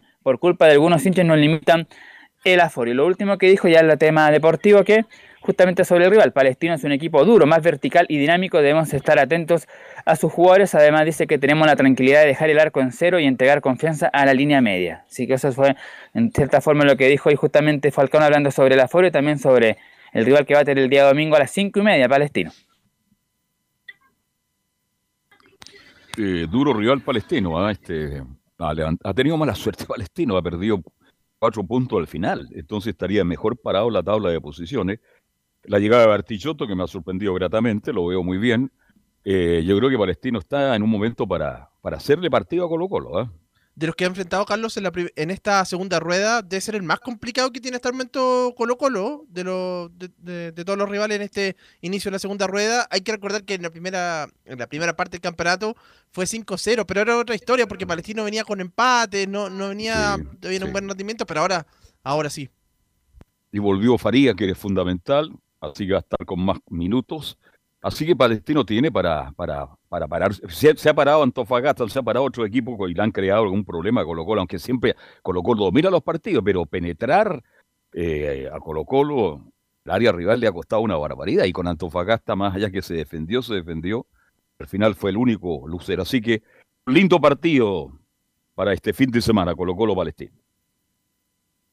Claro, siempre ha hecho Palestino partidos interesantes en el Monumental. De hecho, hubo un tiempo que Colo Colo no podía ganarle. Creo que hace tres o cuatro, durante tres o cuatro años consecutivos que el equipo Albo no podía, incluso estando Córdoba en la banca ahí del conjunto de Color, fue complicado. Pero claro, ganó 5-0 en la ida, pero ahora va a ser totalmente distinto el partido. Escuchemos justamente ya a Agustín Bouzat que habló hoy día y justamente sobre la- lo, que hace dentro de la cancha, lo que le pide el técnico, dice en la primera, el DT fue claro en que debía asociarme con el lateral, los volantes y los delanteros. Con respecto a, mi juego y a lo que el entrenador pide, obviamente que, uno se tiene que ir adaptando al equipo, se tiene que ir adaptando a, lo que el entrenador va pidiendo. Eh, el entrenador eh, fue muy claro desde el momento que llegué en cuanto a la posición que, iba a utilizar, en cuanto a los movimientos que, que quería para, mí individualmente y, colectivamente, eh, de asociarme con el lateral, de asociarme con, con los volantes, con los delanteros y bueno, eh, ser eh, un engranaje para, para el funcionamiento del equipo y, y aportar desde el lugar que, que me toque para, para el rendimiento, para el mejor rendimiento del equipo. Claro, ahí justamente uno se pregunta, quizás en labores ofensivas no ha cumplido tanto como se esperaba Agustín Bausat, pero la parte defensiva sí, de hecho el propio Gustavo Quintero lo ha destacado, que defensivamente es muy bueno, recupera, ayuda ahí justamente a, los- a los otros jugadores, pero claro, lo que se le pide quizás en la parte ofensiva ahí le falta un poco, pero habrá que ver ahí los próximos partidos cómo se va a ir eh, acomodando justamente el ex delantero de Vélez Arfield. Y justamente algo parecido, un tema, lo que habló Bausat sobre la parte ofensiva, pues está el tema de Pablo Solari, que tanto jugaba como puntero derecho o como izquierdo cuando también se le presentaba la oportunidad. Justamente sobre eso dice el delantero colocolino que obviamente no nos podemos comparar a Solari, él le otorgaba verticalidad al equipo. No se puede comparar nunca a, dos jugadores. Eh, creo que lo que por ahí le, le otorgaba Pablo al equipo era muchísima más eh, verticalidad, desequilibrio en el uno contra uno, como decías vos por ahí, ganar ese fondo de, de campo. Eh, yo personalmente me, me siento un poco más en, en lo que es el juego interno, el asociarme más con, con los volantes. Obviamente que y el equipo necesita que yo sea, sea desequilibrante también en en ese fondo de cancha y en, el- en los últimos tres cuartos. Pero bueno, es algo que, que venimos entrenando, que vengo eh, vengo hablando con, con el entrenador, con los ayudantes también para, para ser eh, productivo también en, en el- en el último tercio del campo, pero obviamente que por ahí mm, eh, la característica mía difiere un poquito en cuanto a eso, que me gusta un poco más eh, asociarme y centralizarme que, que estar un poco más eh, pegado a la banda. Desafortunadamente, Bouzat llegó inmediatamente cuando estaba por salir eh, Solari. Entonces las comparaciones se hicieron. Como bien dice él, eh, son distintos juegos. Eh, Colo Colo no tiene un hombre como Solari, tiene jugadores jóvenes como Bros, como Zavala, pero Solari está a un escalón, por algo se lo llevó Gallardo River, eh, muy bueno en el mano a mano y además era un gran asistidor. Bausat, que no es un mal jugador, ¿ah? no es un mal jugador, pero a lo mejor, como Bausat hay mucho en, en el medio, en el mercado, y Colo Colo a lo mejor pudiera haber traído un, un jugador más determinante. Pero Bausat es un buen jugador y, y va a andar porque tiene buena técnica. Pero el punto es que Colo Colo a lo mejor necesitaba otra cosa, eh, Camilo. eh, un jugador más determinante y Bausat, insisto, es un correcto jugador, pero determinante no es. Y es para jugar incluso más, más que como puntero, un poco más atrás, como una. una Volantero. De volantero, exactamente. En esa, en esa posición, porque no es que vaya a desequilibrar ahí adelante a ganar en el uno contra uno, algo así, digamos. y Pero claro, necesitaba eso, porque los que han estado volados se ha quedado, parece que tiene problemas en los entrenamientos, eh, pero que igual era distinto, obviamente, a Solari. Nicolás. Otra declaración de Agustín Bausat sobre justamente lo que comentamos, la ventaja esta que tiene Colo Colo que son seis puntos, que claro, eh, no, no es mucho, pero también le permite, en cierta medida, por ejemplo, eh, no sé, empatar un partido o perder otro y todavía tener alguna ventaja, pero sin, duda que la idea es, que no, que seguir manteniendo eso y que los equipos de abajo también vayan cayendo, así como el mismo cuadro de Ñublense. Y justamente sobre el tema que está Colo Colo de esta ventaja se refiere, Bausat dice que tenemos una linda ventaja, pero eso no significa nada, esto es partido a partido. Eh, bueno, la verdad que, nosotros nos estamos sintiendo muy cómodos, eh, nos estamos sintiendo bien en cada partido. Eh, lógicamente que mm, tenemos una, una linda ventaja, pero eso no significa nada para nosotros. Sabemos que esto es partido a partido y que mm, mantener o ampliar la ventaja va a depender exclusivamente de cómo nosotros afrontemos cada partido, de la intensidad con la que juguemos, de la predisposición a al esfuerzo que tengamos en cada partido y creo que eso nos va a acercar fecha tras fecha a, poder cumplir el objetivo, pero no, no nos creemos favoritos, eh, sí nos creemos que, que somos un gran equipo, sí nos creemos eh, con mucha confianza y nos la tenemos, pero sabemos, como te decía recién, que, mm, que tenemos que afrontar partido a partido. Claro, esa es la, la consigna partido a partido, sabiendo que cada vez se hace más difícil. Viene Palestino, después vienen estos partidos de Copa Chile, después le toca visitar a, a Unión La Calera, que es un rival igual complicado, tiene que jugar con Unión Española, con Curicó, equipos que igual, Bueno, de cierta forma, bueno, sí le van a complicar la vida a Colo Colo. La pregunta del billón Velus y Camilo, este, porque siempre estamos mirando el rival a, a vencer, es católica, pero ¿ustedes creen que el equipo de, de García, Ñublense, puede hacer un eterno rival permanente para Colo Colo? ¿Podrá llegar a instancias finales Ñublense disputando a Colo Colo el título o solamente si ya no está católica, Colo Colo es campeón? Bueno, lo hemos dicho acá hasta el hartaco. Obviamente que el, el- rival Colo Colo miraba católica. Y, y increíblemente católica, o no increíblemente, ha sido muy regular y está muy lejos de Colo Colo. Católica ya está fuera de la opción del título. Católica tiene que mirar en la opción de la Copa Libertadores. Pero mm, en una de esas se le puede dar, pero yo veo muy sólido a Colo Colo. eh, muy sólido Colo Colo y depende de Colo Colo, más que lo de Ñublense, Curicó cualquiera. Si Colo Colo anda relativamente bien, no va a tener problema en campeonar, eh, Camilo. Sí, incluso si uno ve, Carlos, los rivales, también hablábamos de Curicó. Curicó en la última fecha ha enredado puntos. La eh, Ñublense también le costó el fin de semana contra, contra Coquimbo. En este veo más mejor a, Colo Colo. Claro, también le costó, obviamente, pero los partidos van a ser eh, cerrados. Pero, pero sí, veo mejor a Colo Colo también, Carlos. La última de Nicolás. sí, la, la última de Agustín Bausat para revisar algunas informaciones de- del cacique sobre el rival, pues sobre cómo va a ser el duelo del domingo ante el cuadro de Gustavo Costa. Dice Bausat que Palestino será un rival complicado ya que viene de seis partidos. Sí, obviamente que, que va a ser un partido complicado, como todos, como todos los que, que vamos a enfrentar y que hemos enfrentado de ahora en más. Eh, obviamente que un equipo que viene de, seis partidos invictos habla de, una solidez y de un funcionamiento general bueno, pero como te decía antes, creo que nosotros tenemos que enfocarnos más que nada en nuestro juego, en nuestras capacidades y en poder sostener la mayor parte del partido, la posibilidad de, de- ser agresivos, de controlar el juego y creo que el partido, si nosotros lo tomamos como los, los últimos que venimos tomando, como finales y con la importancia que, que tiene, creo que, que vamos a estar cerca de, conseguir el, objetivo que es ganarlo y seguir prendidos en, en la pelea por el campeonato. Claro, vamos con dos temas. Uno, bueno, los lesionados que siguen siendo César Fuentes y Emiliano Amor. Ya se dijo que Emiliano Amor ya fue dado de alta, pero obviamente necesita todavía un tiempo más para recondicionarse en lo físico. César Fuentes está un poquito más lejos, el volante ex hombre de, de, de Católica también de, del cuadro de, de O'Higgins, entre otros. Claro, Fuentes tiene un poco más de tiempo, ya que la rotura del tendón del cuádriceps recién ocurrió el 28 de julio y tarda un poco más de dos meses. Se estima que, salvo que lo apuren nuevamente, pero debería estar de vuelta más o menos en la fecha 24 del torneo ante Unión Española, que se va a jugar ahí en el Monumental en septiembre, así que recién ahí volvería este volante César Fuentes. El caso de Emiliano Amor podría jugar perfectamente los duelos de Copa Chile ante Ñu- Se nos va Nicolás Gatica, ¿eh? se nos va eh, Nicolás Gatica ahí.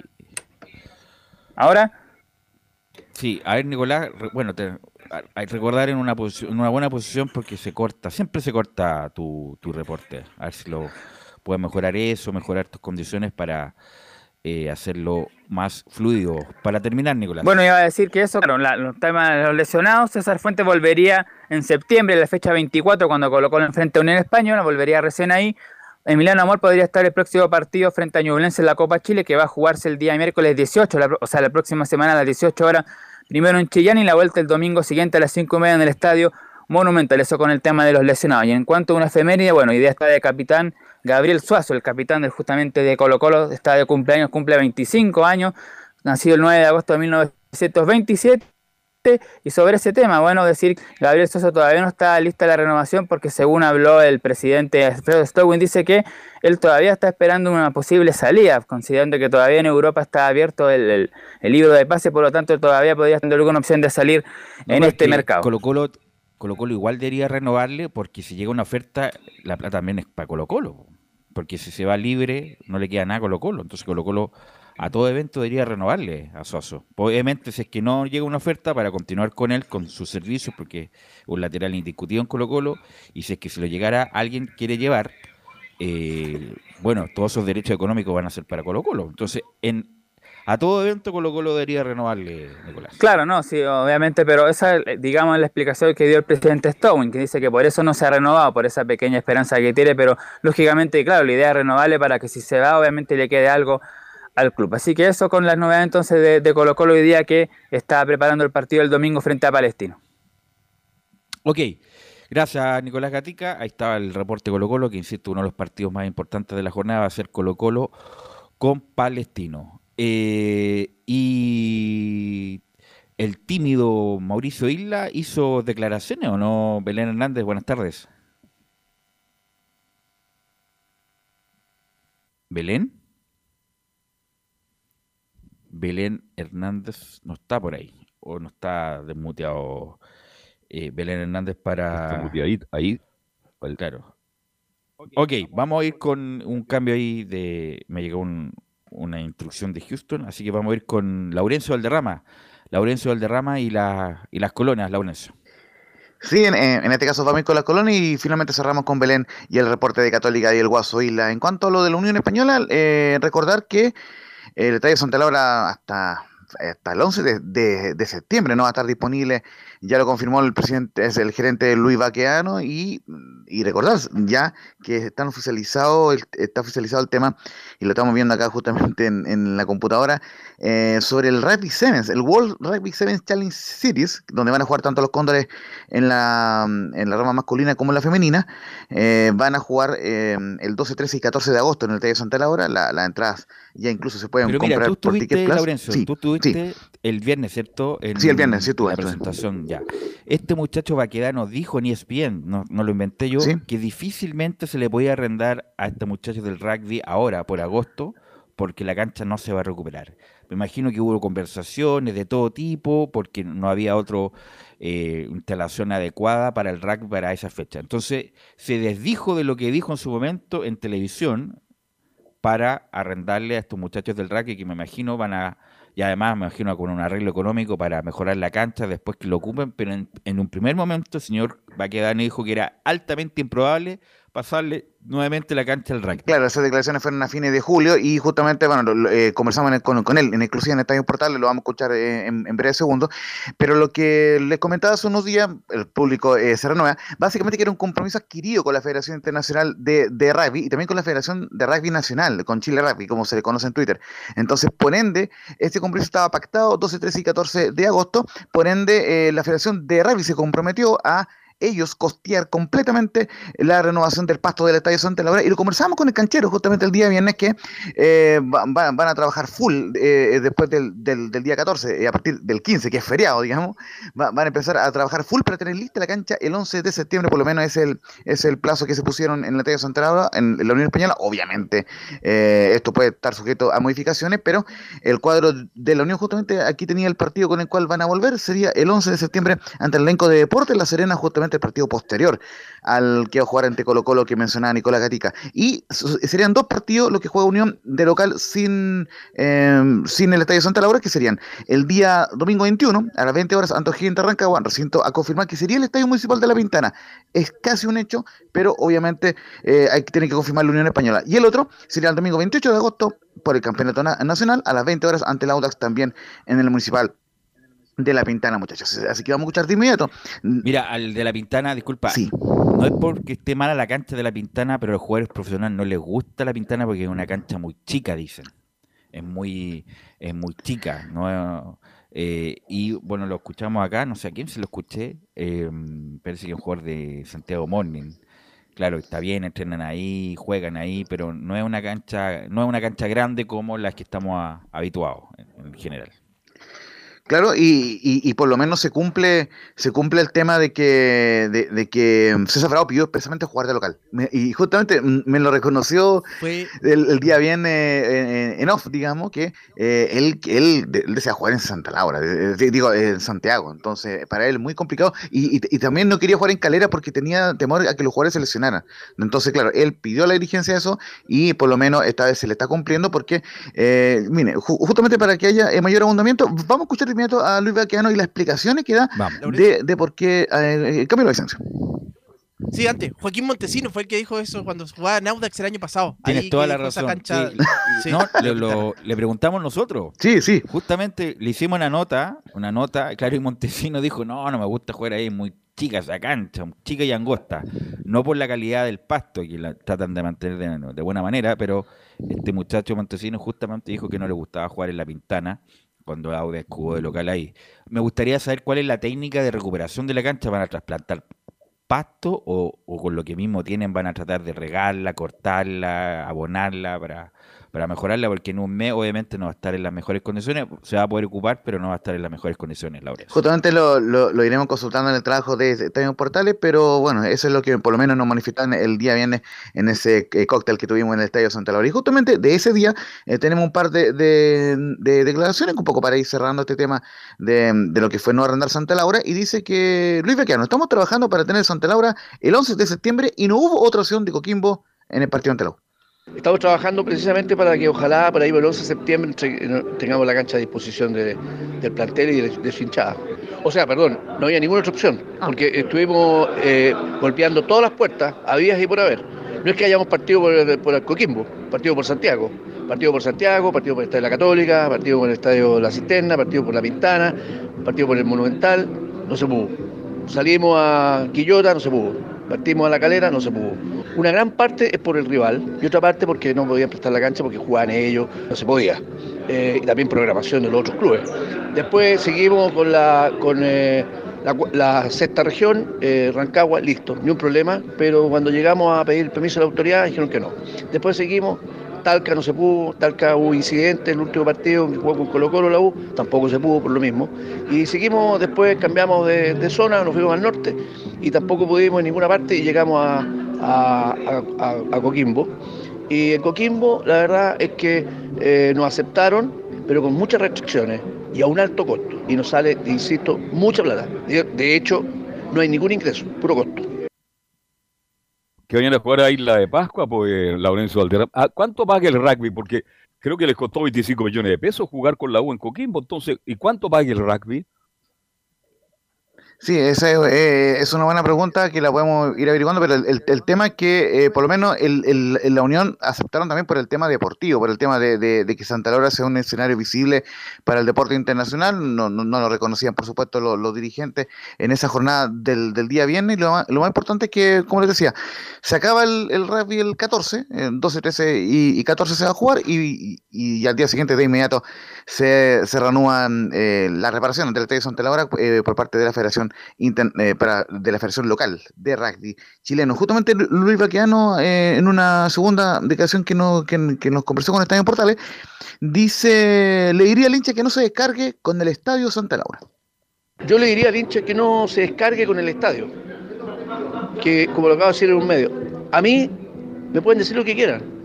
La verdad que yo estoy, soy una persona que tengo muchas batallas en el cuerpo, pero no rayen el estadio. Les pedimos por favor que no lo rayen, que no hagan esta fogata de cuatro personas que hicieron antes de ayer, justo cuando estábamos peleando en la cuarta región para que pudieran entrar los hinchas de Unión al estadio. Conseguimos que fu- fueran los abonados, porque los hinchas no lo dejaron. Y no querían ni siquiera los abonados. Conseguimos peleando, peleando, peleando. Dos, tres horas casi con la gente de, de la cuarta región. Logramos al final que fueran los abonados también. Entonces, que no, no, no reaccionen de esa manera. Yo los entiendo. De verdad los entiendo. De corazón los entiendo. Pero las cosas no, no suelen ser como piensan que son. Y vamos a ir con una eh, reflexión que tuvo César Bravo, que no la escuchamos ayer, la vamos a escuchar hoy día, sobre eh, el tema del espectáculo, de, de cómo le afecta al espectáculo el hecho que, que no haya público eh, local y tampoco visita. Ta- También tuvo cierta solidaridad con la hinchada de la U en cuanto al partido de la Unión con la U. Dice, estamos incómodos por no contar con nuestra gente, pero también por la ausencia de, de- de la hinchada rival. Eso daña el espectáculo. A ver, uno se siente incómodo porque, por el hecho de no tener con tu gente que, que atrás de tu hinchada y tampoco haya hinchada de rivales. Esto es fútbol. El espectáculo no es lo mismo. Si tú le preguntas a los jugadores, nosotros que estamos afuera, ustedes que, vienen a cubrir, no es lo mismo jugar con público que sin público. Entonces eso, eso, eso daña el espectáculo, daña lo que se vive dentro y mata el alma del fútbol. ¿Para qué se hizo? El fútbol se inventó para socializar, para generar lazos. Y hoy en día estamos generando enemigos más que, que lazos sociales, donde deberíamos de ocupar el deporte para generar eso, la distracción de la gente. Estuvimos encerrados casi un año y medio, dos años, para seguir en lo mismo. Entonces no sé, no sé en qué etapa está el fútbol y eso es un tema que tendrán que analizar y realizar. Estamos postulando para, para hacer sede mundial, si ni siquiera damos la garantía de que la gente pueda asistir tranquilamente y asistir a los espectáculos deportivos. No sé, es, es contradictorio lo que se, lo que se hace y, no con lo que se dice.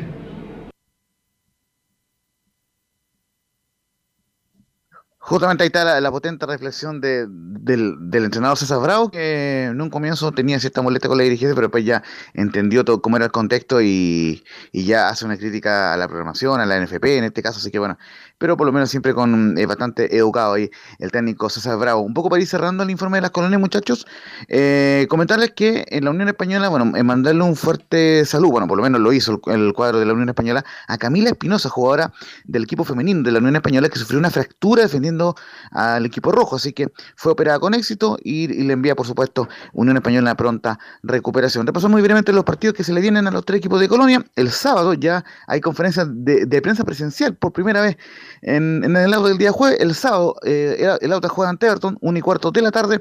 El domingo, eh, ya lo dicho por Nicolás Gatica, Palestino visita a Colo Colo en el Monumental a las 5 y media y el domingo 14 a las 20 horas cierra la fecha Ñublense, el segundo de la tabla contra Unión Española, partidazo allá en Chillán y la Unión que buscará tomarse revanches de la goleada que le propinó Ñublense el año pasado, muchachos. Esto fue el reporte de las colonias, obviamente, eh, y eh, lo vamos renovando en la programación de Estadio Portales.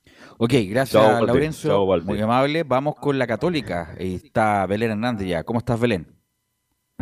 Sí, Belus, muy bien, aquí ya, eh, bueno, para, para retomar lo que, lo que tú mencionabas antes, eh, respecto a que hoy recibió a los medios de comunicación Mauricio Isla y se refirió justamente a una polémica que hubo después del partido con Everton, porque eh, Gustavo Dalsazo, gerente deportivo del club evertoniano, se refirió justamente al gol que, que anularon, que ayer también lo comentaron con, con René, que estuvo bien anulado, pero claro, él mencionaba que Mauricio Isla, por la jerarquía que tenía, por eh, la trayectoria también que tiene en Europa, en la selección chilena, eh, él, él lo anuló. Y justamente es a eso se refirió y le respondió Mauricio Isla Gustavo Dalzazo, así que vamos a escuchar la primera declaración de- del Guaso Isla donde se refiere justamente al gol que le anularon a Everton. Sí, mira, yo voy, a, yo voy a decir lo que yo sentí. Creo que claramente en, dentro del área no se puede tocar y yo sentí que me tocó y punto. Después lo que, lo que vio el árbitro y lo que digan otras personas, como dices tú, el director también tiene bastante experiencia, jugó muchos años en el fútbol y no voy a responder más allá, ¿me entiendes? Yo no, no porque sea Mauricio Isla, porque esté en la selección, es que yo voy a andar, digamos, ya arbitrando. Yo creo que una falta de respeto hacia mí te lo vuelvo a repetir, yo sentí que me tocó, podría haber sido que daba el gol y yo quedaba como uno responsable, pero fue así, ¿me entiendes? Entonces el árbitro decidió y yo también te digo con sinceridad que sentí que me tocó y punto. Otro tema que se refirió también y que está eh, sonando bastante en la semana por ese cartel que, salieron los, eh, los jugadores de, Colo Colo en, en la fecha pasada en el Monumental pidiendo también más aforo para el fútbol. También se refirió y también le preguntaron a esto a Mauricio Isla y se refiere justamente al tema de los aforos en los estadios. Sí, claro. Yo creo que para, para el futbolista eh, lo fundamental de, de lo maravilloso que es el fútbol es eso, es la gente, nuestro hincha. Y si está cada vez más repleto el estadio de cada uno, creo que uno lo, lo vive diferente. Claramente eso también hay personas que tienen que decidir. Ojalá se pueda aumentar y ya pueda, podamos sacar esto para que el hincha lo pueda, lo pueda vivir, porque claramente uno lo vive mucho mejor en el estadio. Esperemos que se pueda solucionar rápido como lo están haciendo en, en los otros países de Sudamérica y también en Europa. Bueno, este, este jueves abre la fecha 22. Universidad Católica va a recibir a O'Higgins de Rancagua. Y eh, bueno, se espera que... Perdón, lo- ¿por qué juegan el día jueves tan temprano? ¿Cuál es la razón? Porque la otra semana hay Copa Chile. Yo creo, por eso juega el martes, parece más. Juega el martes Universidad Católica con Audax. Ah, sí. claro, la Copa Chile. me- Ah, ya, importante. Resulta que estamos hablando del campeonato nacional y juegan un día jueves en un partido que es importante, pues. Católica. En este momento, Carlos, El- también, la- perdón, disculpa, Belén, la va a ser bien importante para la Católica la Copa Chile. No, no la va a tener que mirar en menos porque Es la vía para clasificar a la Copa también. es la Copa Libertadores, Mm. sí. Así es. Belén.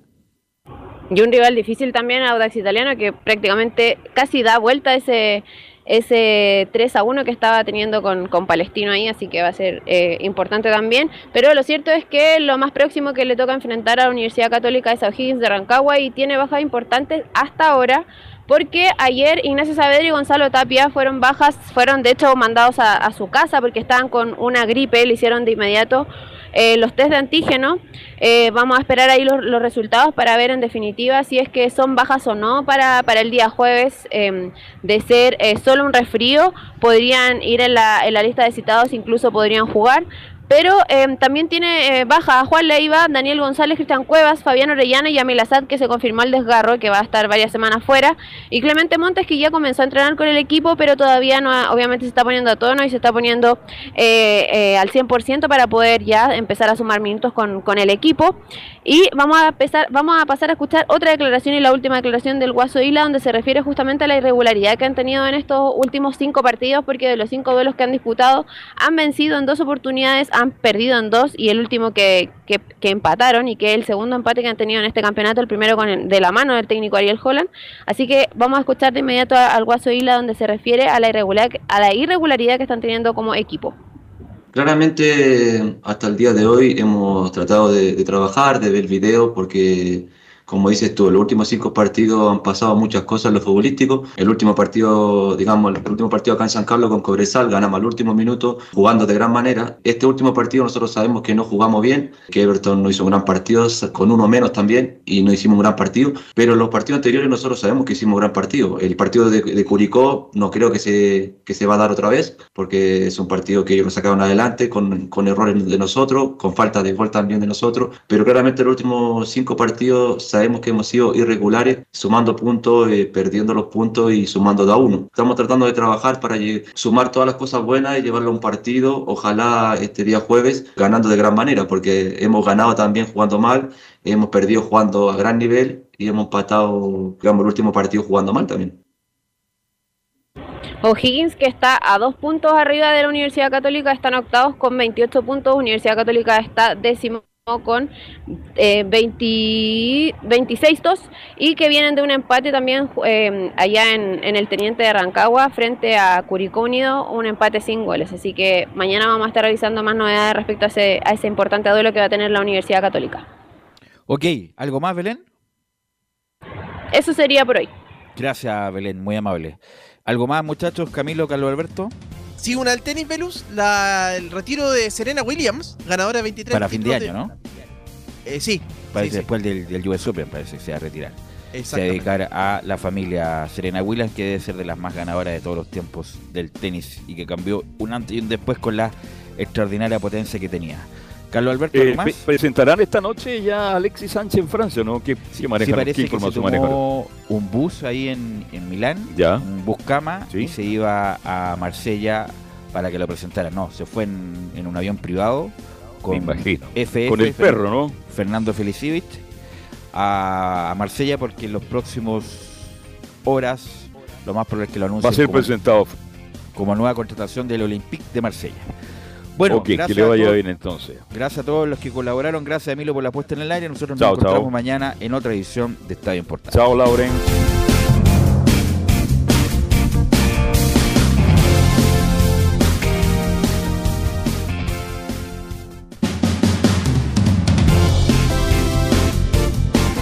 Fueron 90 minutos con toda la información deportiva. Vivimos el deporte con la pasión de los que saben. Estadio en Portales fue una presentación de Ahumada Comercial y Compañía Limitada. Expertos en termolaminados decorativos de alta presión.